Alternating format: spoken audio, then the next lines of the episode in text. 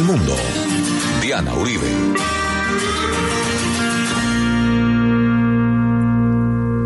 Buenas.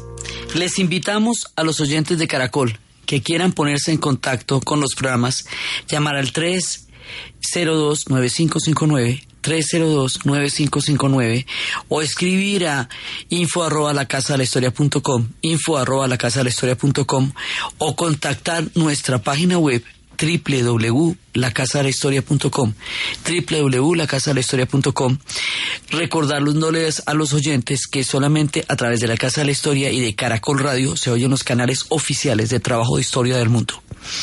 Hoy vamos a ver el primero de tres especiales sobre los 500 años de la Reforma Protestante.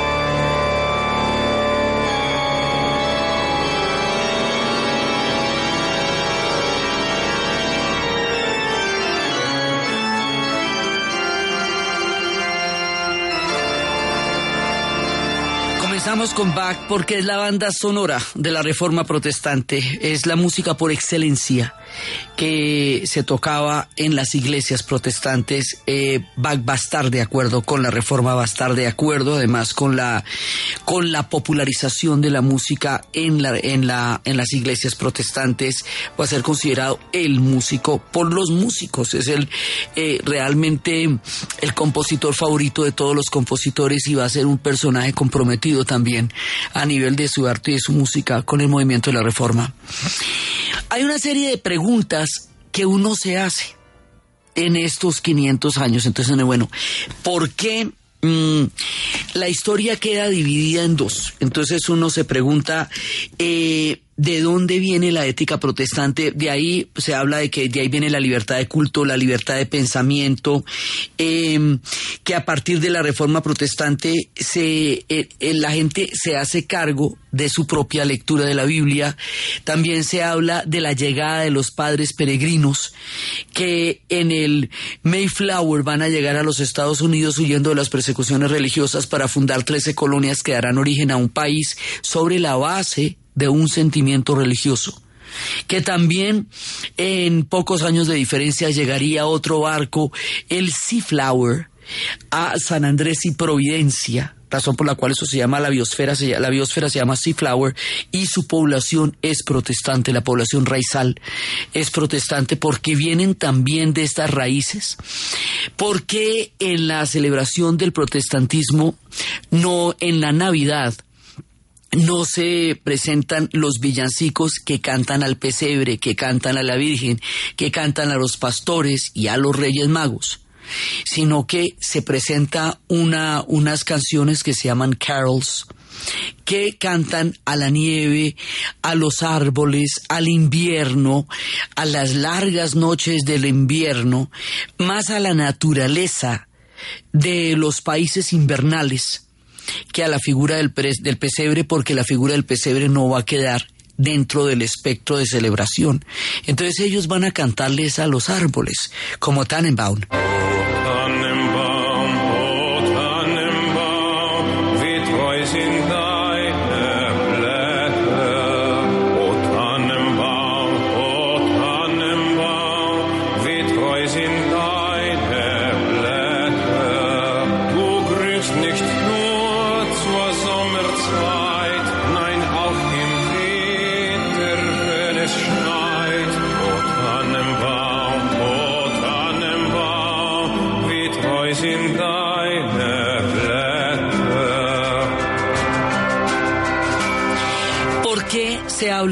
La ética protestante como el origen del capitalismo, eh, según lo que decía Max Weber, porque se habla de una guerra enorme entre católicos y protestantes en Irlanda que determinó buena parte de la historia de este país, porque en Escocia se habla de los católicos de las tierras altas, los Highlanders, y los protestantes de las tierras bajas, que divide la nación escocesa en un factor religioso.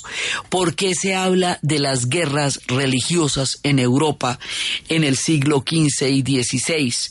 Porque se habla de toda esta cantidad de, de aspectos nuevos? Porque los países del norte son protestantes, Estados Unidos, Canadá, Suecia, Noruega, Dinamarca, Suiza, eh, tanto todos los países europeos del norte en general de Francia, ya veremos por qué París bien vale una misa, van a acoger la religión protestante, pero además, como estos países van a colonizar el mundo en el siglo XIX, entonces van a llevar el protestantismo al África y lo van a llevar a diferentes regiones del planeta a donde ellos van a llegar en, en condición de colonizadores. Entonces, toda una cantidad de, elementos de la cultura contemporánea vienen del hecho de que hubo una interpretación diferente que se conoció con el nombre de la Reforma Protestante. Y esa interpretación llegó a crear una ruptura tan grande, tan grande, tan grande, que dividió Europa la dividió por completo, la metió en una mano de guerras y de persecuciones religiosas en todos los niveles, en todas partes. Fue, digamos, uno de los periodos más difíciles, pues tanto que salían los padres peregrinos de Inglaterra pensando que no podrían regresar porque no habría una paz religiosa. En, cuando hablamos de todo esto, hablamos de Enrique VIII, hablamos de Ana Bolena, de todas esas historias de la iglesia anglicana en Inglaterra Inglaterra. Hablamos de una gran cantidad de referencias históricas y también hablaremos de cómo unos se acogen a esta ruptura y otros se oponen a esta ruptura. Y los que se oponen a esta ruptura van a ser la contrarreforma y la contrarreforma, como es la que va a adoptar España. Y España va a colonizar a la América Latina. Entonces la América Latina va a recibir es la parte de la contrarreforma porque quedará bajo el dominio de España. Mientras que Estados Unidos y Canadá conocerán la parte de la reforma protestante porque las colonizaciones que llegan allá son las que vienen de Inglaterra. Entonces, esto termina explicando una gran cantidad de cosas en el planeta hoy día y teniendo un alcance universal de unas proporciones increíbles. Es una historia de acción, suspenso, intriga. Ha habido persecuciones, cacerías de brujas, histerias en Salem, eh, historias de cómo la gente se apropia de una manera diferente de su, de su idea de la divinidad. Esto es una de las historias, digamos, más movidas que uno se pueda imaginar. Y puntualmente, por, no quiere decir que empiece solamente ahí, vamos a ver que tiene una cantidad de antecedentes, puntualmente situamos el momento en que esto empieza con el acto de Martín Lutero de clavar con una puntilla y un papelito en la puerta de la iglesia de Battenberg en Alemania las 95 tesis de su objeción a la manera como en ese momento se estaban llevando los asuntos en la iglesia. Él no las hubiera podido publicar si no existiera Gutenberg y no se hubiera inventado la imprenta en Occidente. Pues los chinos ya la conocían, la imprenta y la moda de andar a pie hace rato.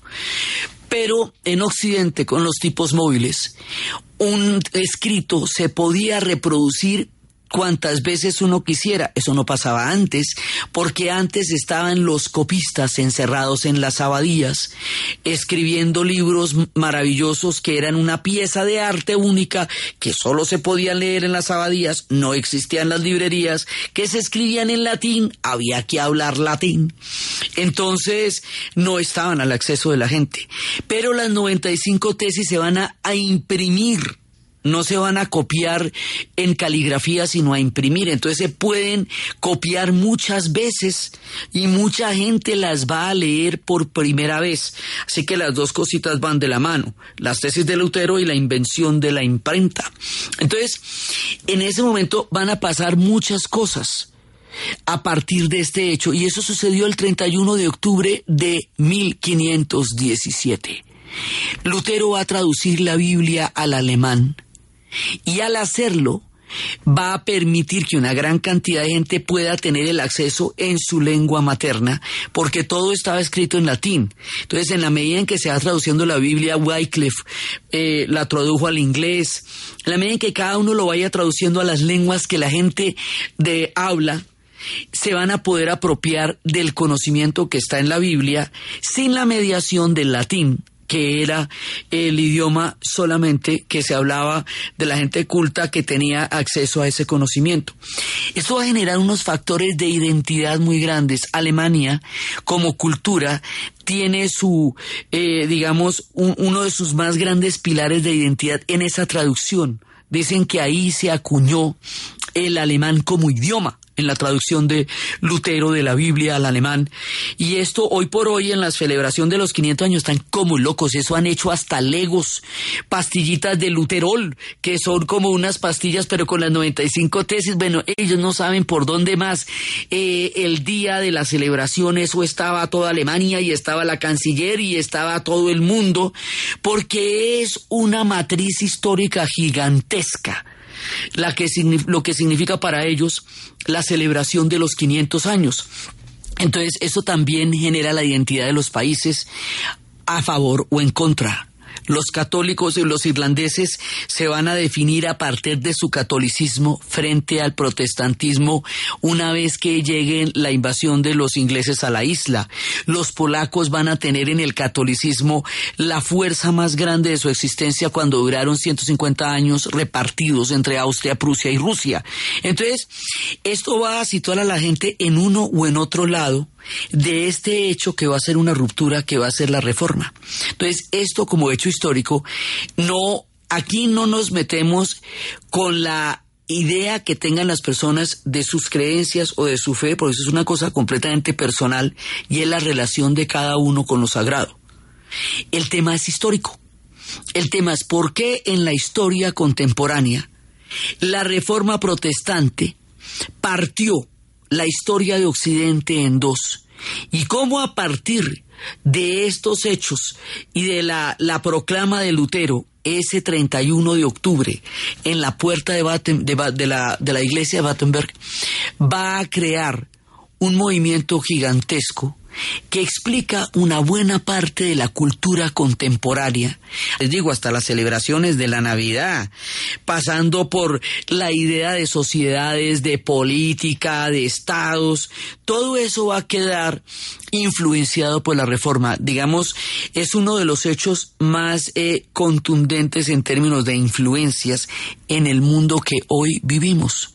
Cosas que sucedieron hace 500 años explican el mundo que hoy vivimos de la misma manera que estábamos viendo cómo 100 años después de la Revolución de Octubre no se hubiera podido entender el siglo XX sin entender la Revolución. Estamos explicando las, los pilares que en sus aniversarios nos explican por qué el mundo tiene las creencias y las historias y maneja la cultura de la manera que la maneja hoy.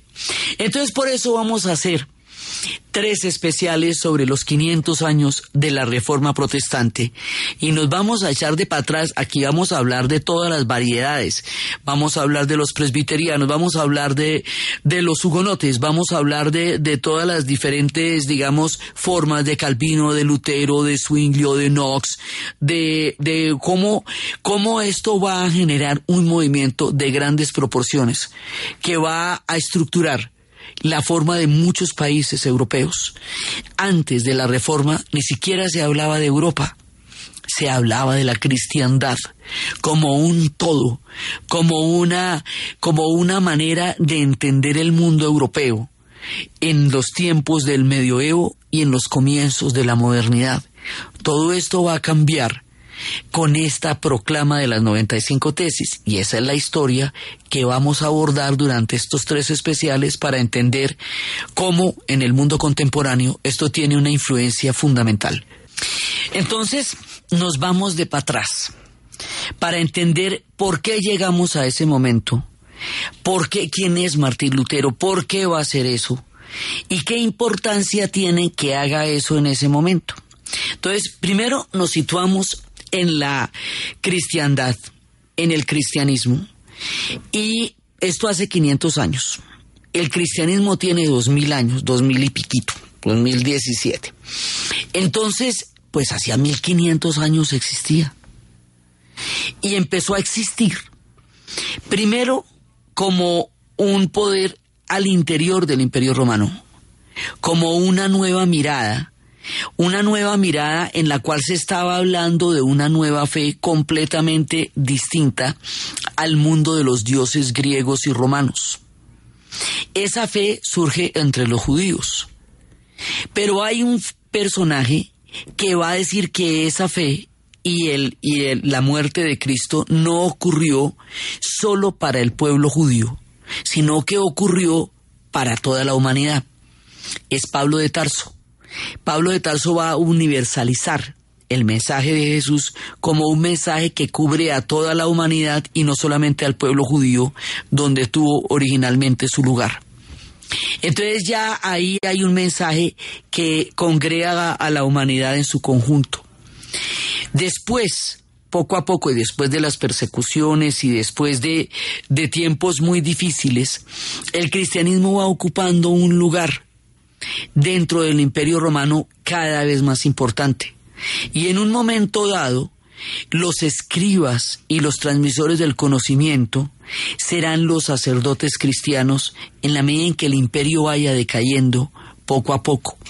Entonces habrá un momento en que los dioses, los antiguos dioses del Olimpo, eh, quedarán en, en otro mundo diferente porque va a llegar el mundo de Jesús. Margarit Jorsenal en una época hablaba del momento en que los dioses se habían ido y Cristo no había llegado, que el hombre estaba solo. Eso lo contaba también en las memorias de Adriano. Entonces resulta que hay todo un ciclo en donde el cristianismo es un poder, digamos, paralelo al, al del imperio romano, hasta que el cristianismo se vaya a volver la religión oficial del imperio romano, cuando Constantino lo declara la religión oficial del imperio. Entonces, a medida que el imperio romano se va, va decayendo, se va desmoronando, el cristianismo se va fortaleciendo. Y ya después, cuando el imperio romano cae, como el imperio romano era la estructura más fuerte, más poderosa que se había conocido en la antigüedad en Occidente, porque los persas están haciendo lo suyo en Oriente, en ese momento se considera que si ha caído el mundo material más grande, tiene que haber un mundo que tenga otros valores, que van a ser valores espirituales. Entonces decían que lo que Cristo custodia no lo destruye el bárbaro, porque la espada del bárbaro no lo puede destruir porque su reino no es este mundo. Hay una, una alternativa de valores que se van a dar en esa época frente a la materialidad que caía en pedazos con la decadencia del imperio romano. Y hay una, eh, ya una línea de Constantino que declaró que el cristianismo era la religión oficial. Entonces el cristianismo se va convirtiendo en una alternativa histórica al mundo que antes construyó el imperio romano en Occidente. Y Constantino lo va a hacer parte de esta nueva fe y de esta nueva manera de vivir. Y ahí se va generando una ortodoxia, una manera de decir en el, concilio, en el concilio de Nicea, esto es lo que se va a considerar que va a formar parte de la fe cristiana. Como en todas las historias de las religiones, hay muchísimas, muchísimas eh, posiciones, doctrinas, pensamientos, en todas, o sea, en el budismo hay el gran camino y el pequeño camino, en el islam están los, los sunitas y los chiitas, eh, digamos, en todas las religiones hay muchas versiones. Entonces aquí hay una cantidad de versiones que se fueron formando, que si los arrianos, que si los dulcinos, que si los nestorianos, una cantidad de, diferentes interpretaciones, pero en la medida en que se iba creando una ortodoxia, se iba creando como una línea de continuidad donde se decía, esto es lo que va a ser el cristianismo. Entonces eso se va formando y se va formando fundamentalmente, se va consolidando durante todo el medioevo. Y es aquí, en pleno medioevo de la cristiandad, donde vamos a la pausa.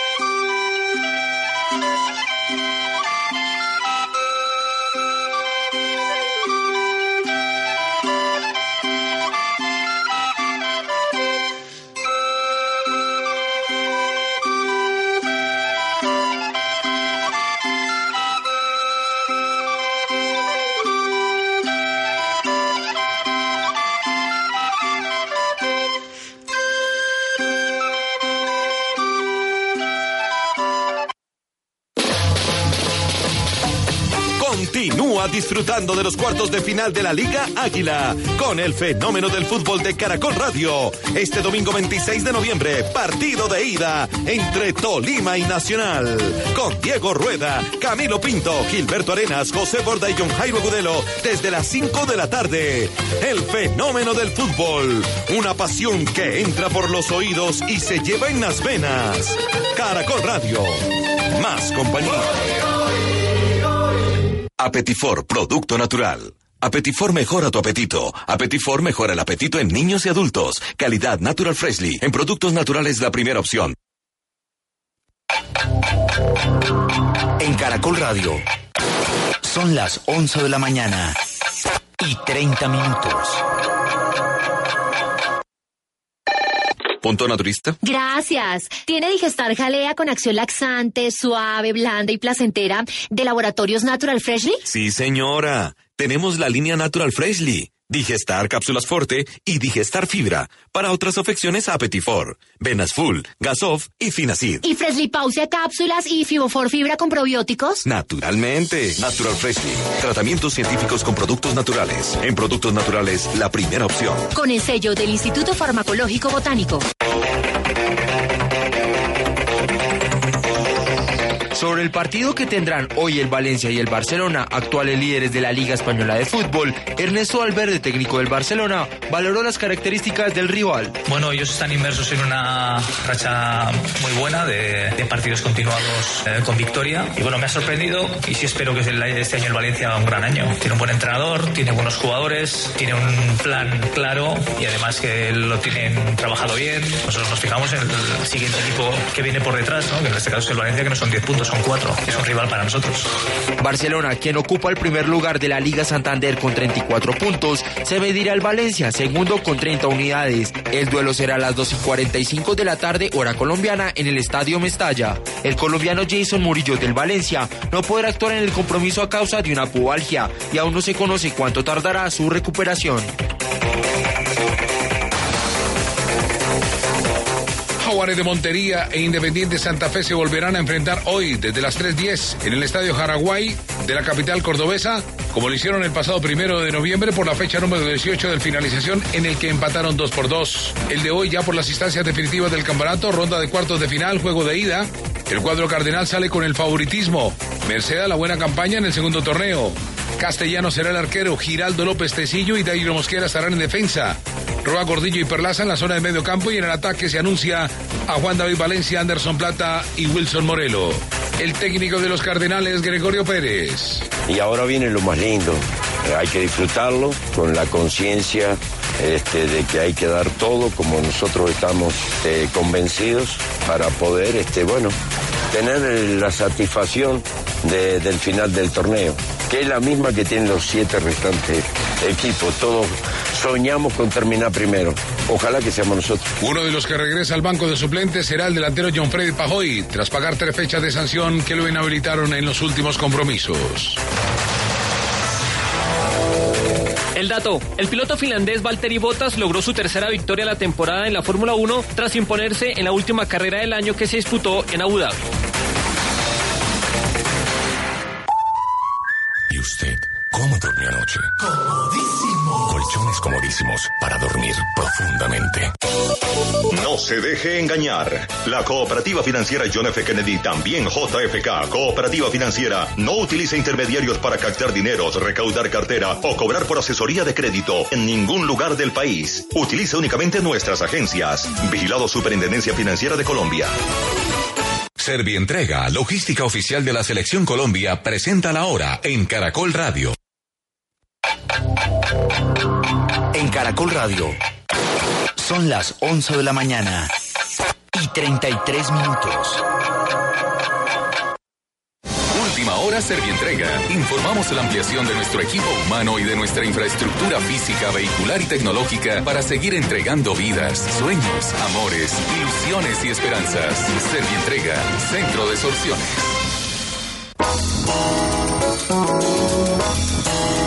Este domingo a las 8 de la noche en el Club de Lectura de Caracol Radio.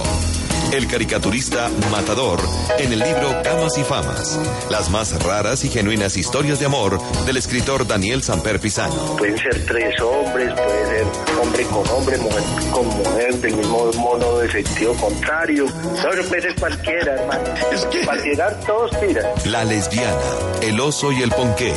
Una novela entre el juego, el reality y la cotidianidad, escrita por Andrea Salgado. En la novela existen dos mundos que se están alimentando, digamos, que están funcionando en paralelo. Es una especie de sátira.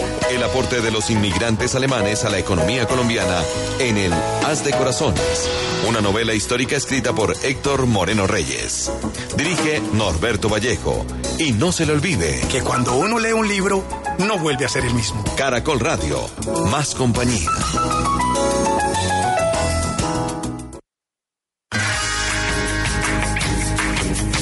Domingo a las 9 de la noche en Armonía les estaremos hablando del coaching asistido con caballos. Los caballos son animales de manada, animales de presa que nos reflejan nuestros propios temores y nuestras propias inseguridades. Y también estaremos hablando de los por qué en la vida con tres interesantes libros de la autora Ana Mercedes Rueda. Los espero domingo 9 de la noche en Armonía, en Caracol Radio.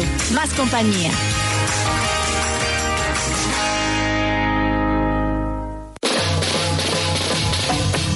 Continúa disfrutando de los cuartos de final de la Liga Águila con el fenómeno del fútbol de Caracol Radio. Este domingo 26 de noviembre, partido de ida entre Tolima y Nacional. Con Diego Rueda, Camilo Pinto, Gilberto Arenas, José Borda y John Jairo Gudelo desde las 5 de la tarde. El fenómeno del fútbol. Una pasión que entra por los oídos y se lleva en las venas. Caracol Radio. Más compañía. Historia del Mundo de Caracol Radio. Con Diana Uribe.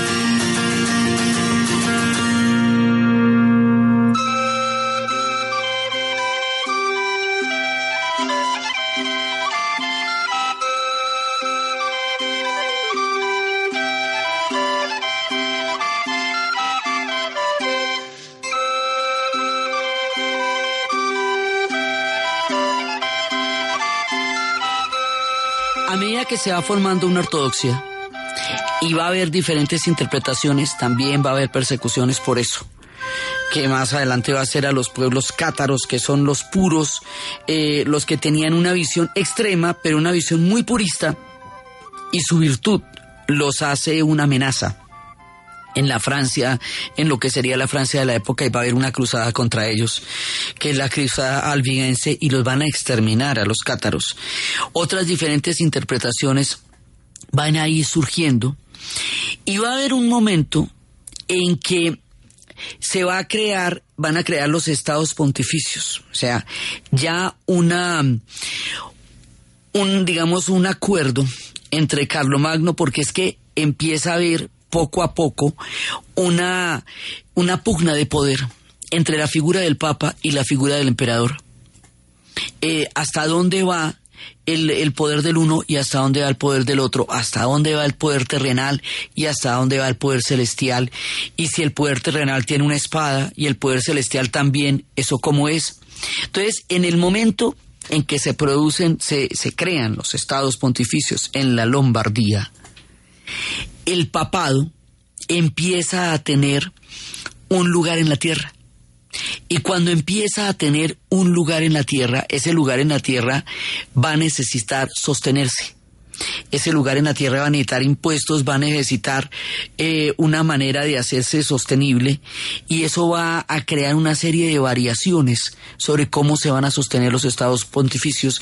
También van a requerir una espada que los defienda, o sea, va a entrar en la condición de la terrenalidad que significa que no sea un reino de otro mundo, sino sea un reino de este mundo. Entonces habrá un reino de otro mundo que es la doctrina, pero habrá un reino de este mundo que son los estados pontificios.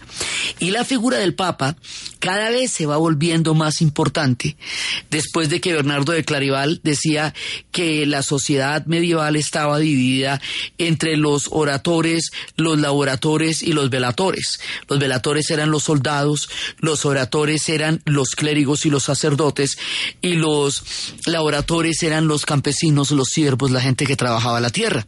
Entonces, dentro de los oradores eran los que estaban más cerca de, de Dios, porque estaban dedicados a la oración, hay una figura que es como el vicario de Cristo, el más cercano, el que lo representa a todos. Esa figura, de acuerdo con Bernardo de Clarival, va a ser el Papa. Esa figura del Papa cada vez se va a volver más poderosa y se va creando un poder terrenal que el Papa va a representar. Ese poder terrenal va a entrar en juego con todos los poderes de reyes, de feudales, de señores, de emperadores que en ese momento están en Europa y se va a meter en todo ese berenjenal.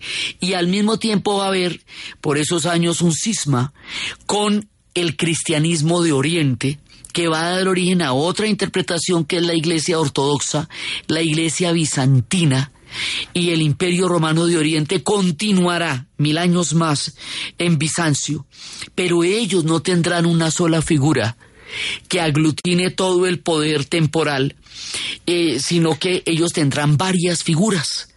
Tendrán popes, tendrán... Eh, tendrán sacerdotes que van a, que van a, a, mandar sobre diferentes iglesias. Tendrán la iglesia rusa la iglesia chipriota las iglesias ortodoxas griegas que es otro mundo y es otra interpretación y es otro mundo diferente con otra arte, con sus íconos, con una figura mucho más relacionada con el carácter divino de Jesús que con su condición de hombre en el mundo. Esto hará que sus iglesias tengan estos íconos bidimensionales casi divinizados y no figuras tridimensionales como va a haber en las iglesias. Y esto nos da otra totalmente, otra vertiente totalmente distinta que será el cristianismo de Oriente, que es muy importante en la Europa del Este y en los Balcanes. Pero eso ya es, esa es otra historia que va pasando en Oriente. En Occidente va pasando que toda esta cantidad, digamos, de, de, tiempos en que se van a definir eh, los límites y los alcances de los poderes, van a hacer que se mezclen muchos intereses políticos y muchos intereses económicos con el tema de la fe.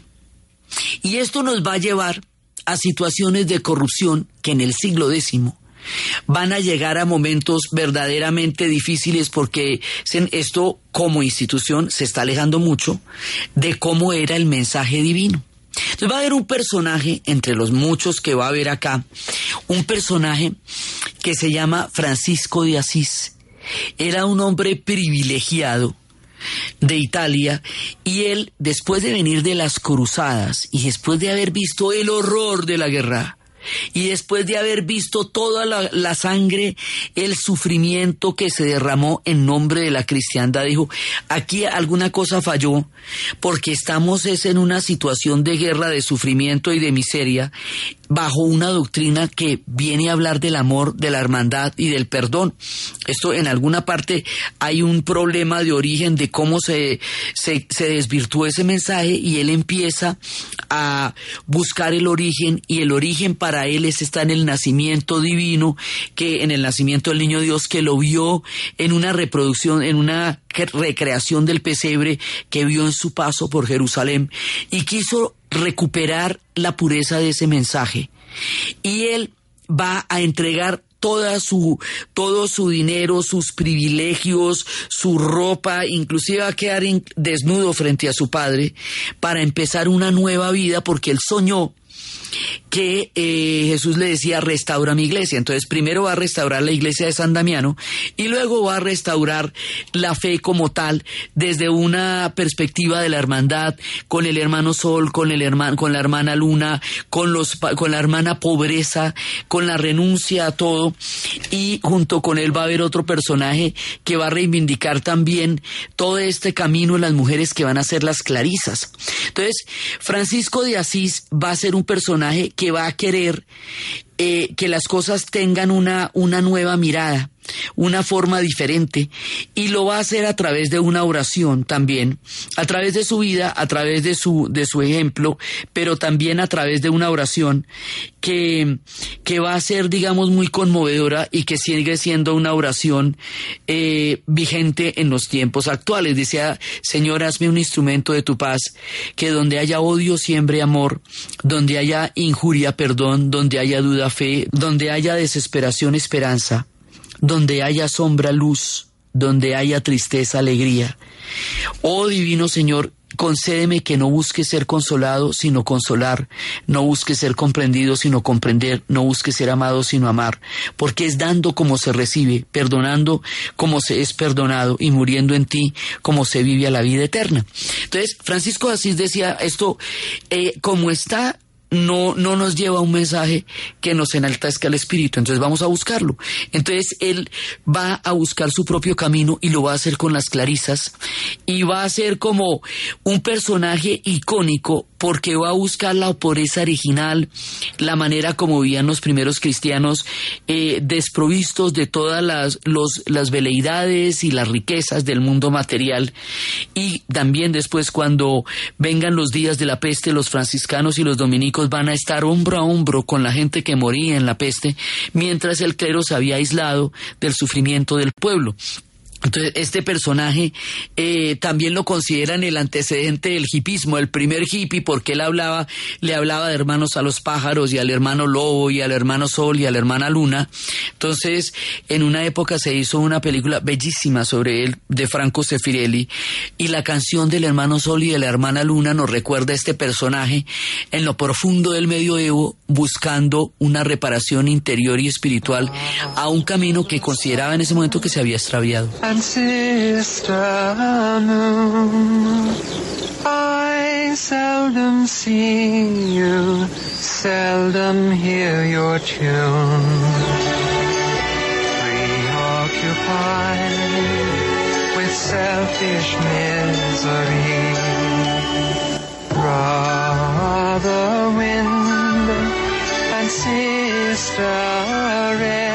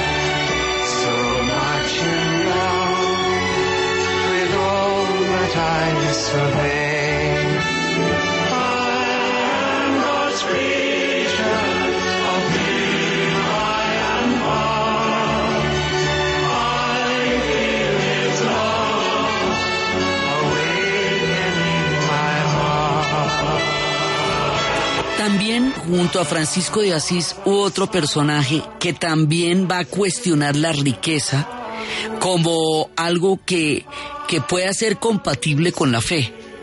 Porque Francisco lo primero eh, que dice es, bueno, aquí la pobreza, eh, la iglesia pobre, la iglesia sencilla, eh, el amor con la naturaleza, el amor a los hermanos, eh, es lo que nos va a retornar, porque además es lo que él considera que de alguna manera puede devolver la luz después de toda la oscuridad de la guerra.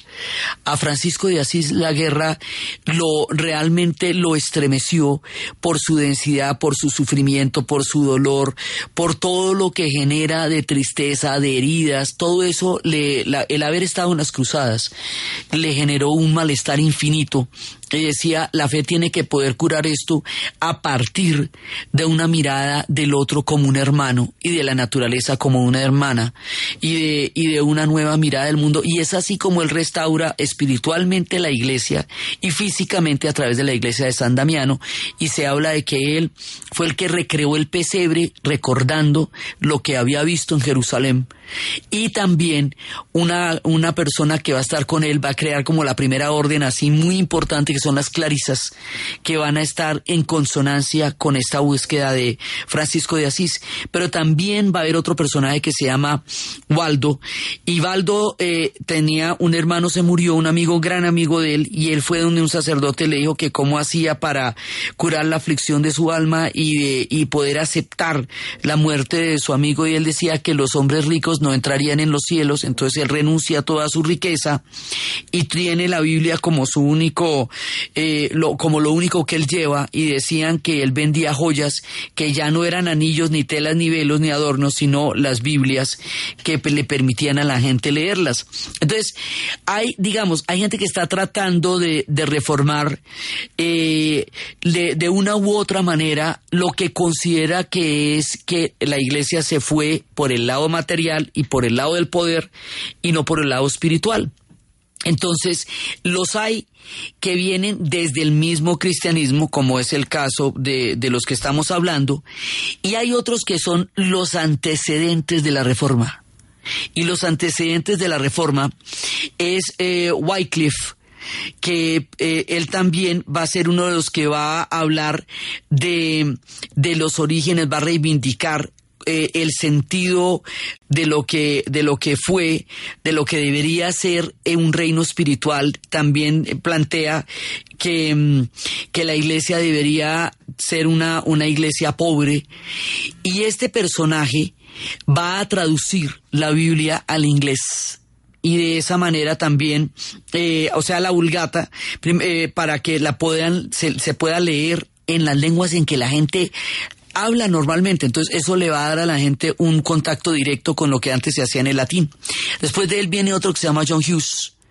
Y John Hughes fue profesor de la Universidad Carolina de Praga y él era un catedrático y un académico y tenía una, una serie de, digamos, de sugerencias acerca de cómo debería cambiar la iglesia porque se hablaba de, se hablaba también de, de un tiempo de corrupción muy grande.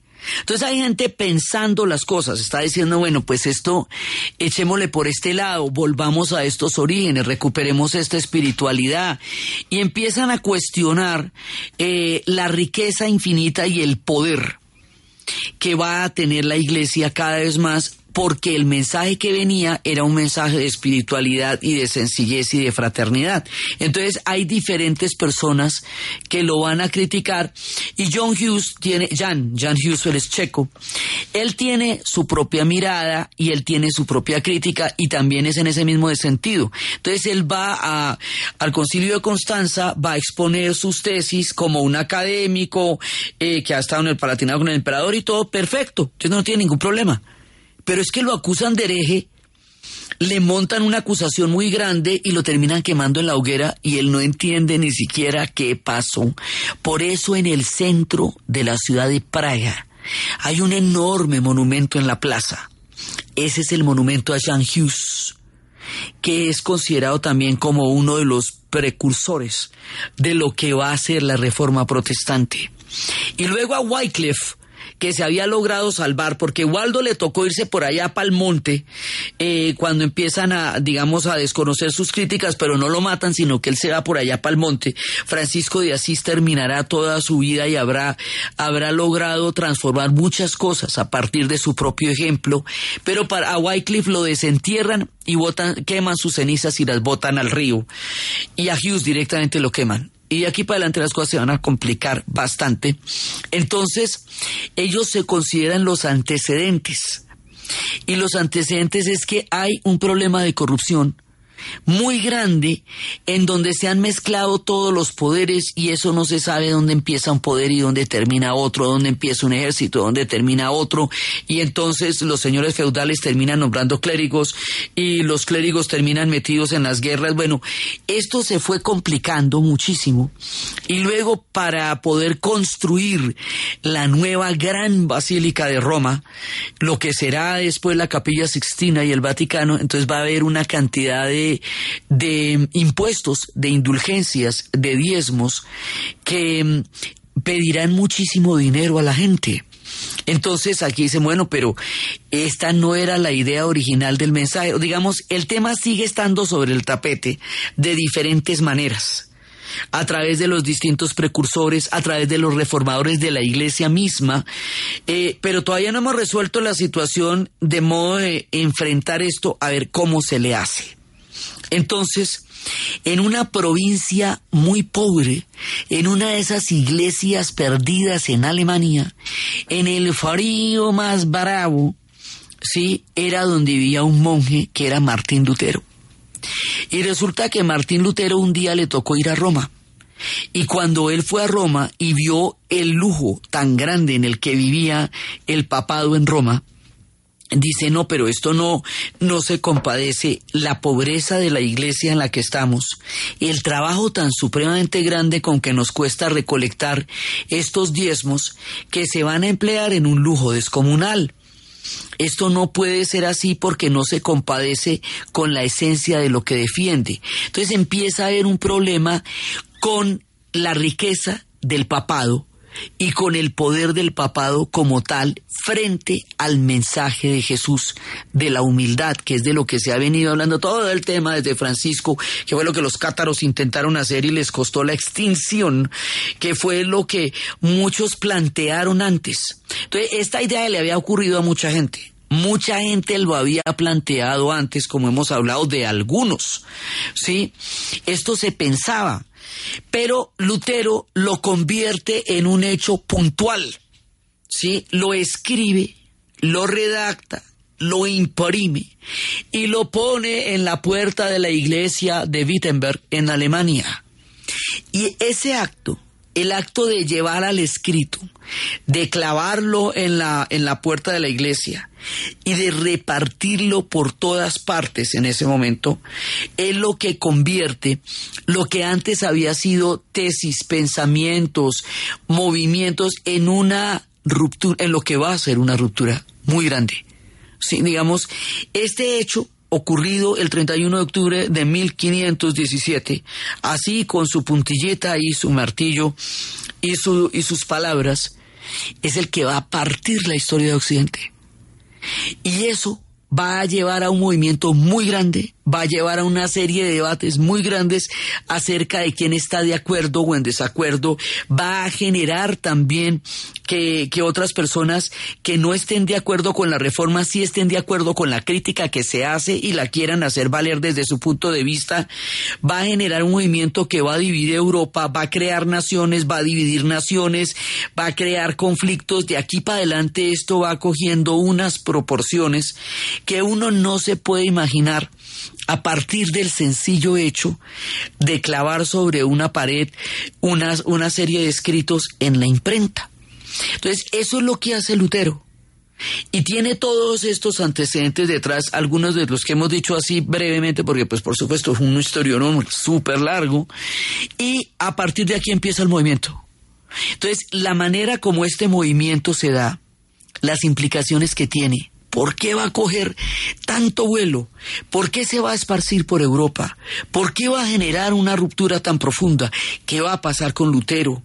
¿Qué van a decir los príncipes alemanes?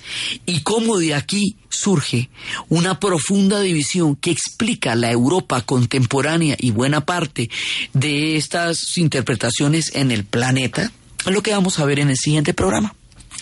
Entonces, desde los espacios de la creación de una nueva interpretación de la fe, del surgimiento de la iglesia, de la figura de San Francisco de Asís, de los tiempos de Constantino, de la figura de Martín Lutero, de Jan Hughes, presentando sus tesis ante la Universidad Carolingia, de Wycliffe, de Baldo y de todos estos personajes de las Clarisas, del hermano Sol y de la hermana Luda y de Lutero de Gutenberg con su imprenta, presentando una nueva manera de entender la historia en la narración de Ana Uribe, en la producción Edwin Acosta. Y para ustedes, feliz fin de semana.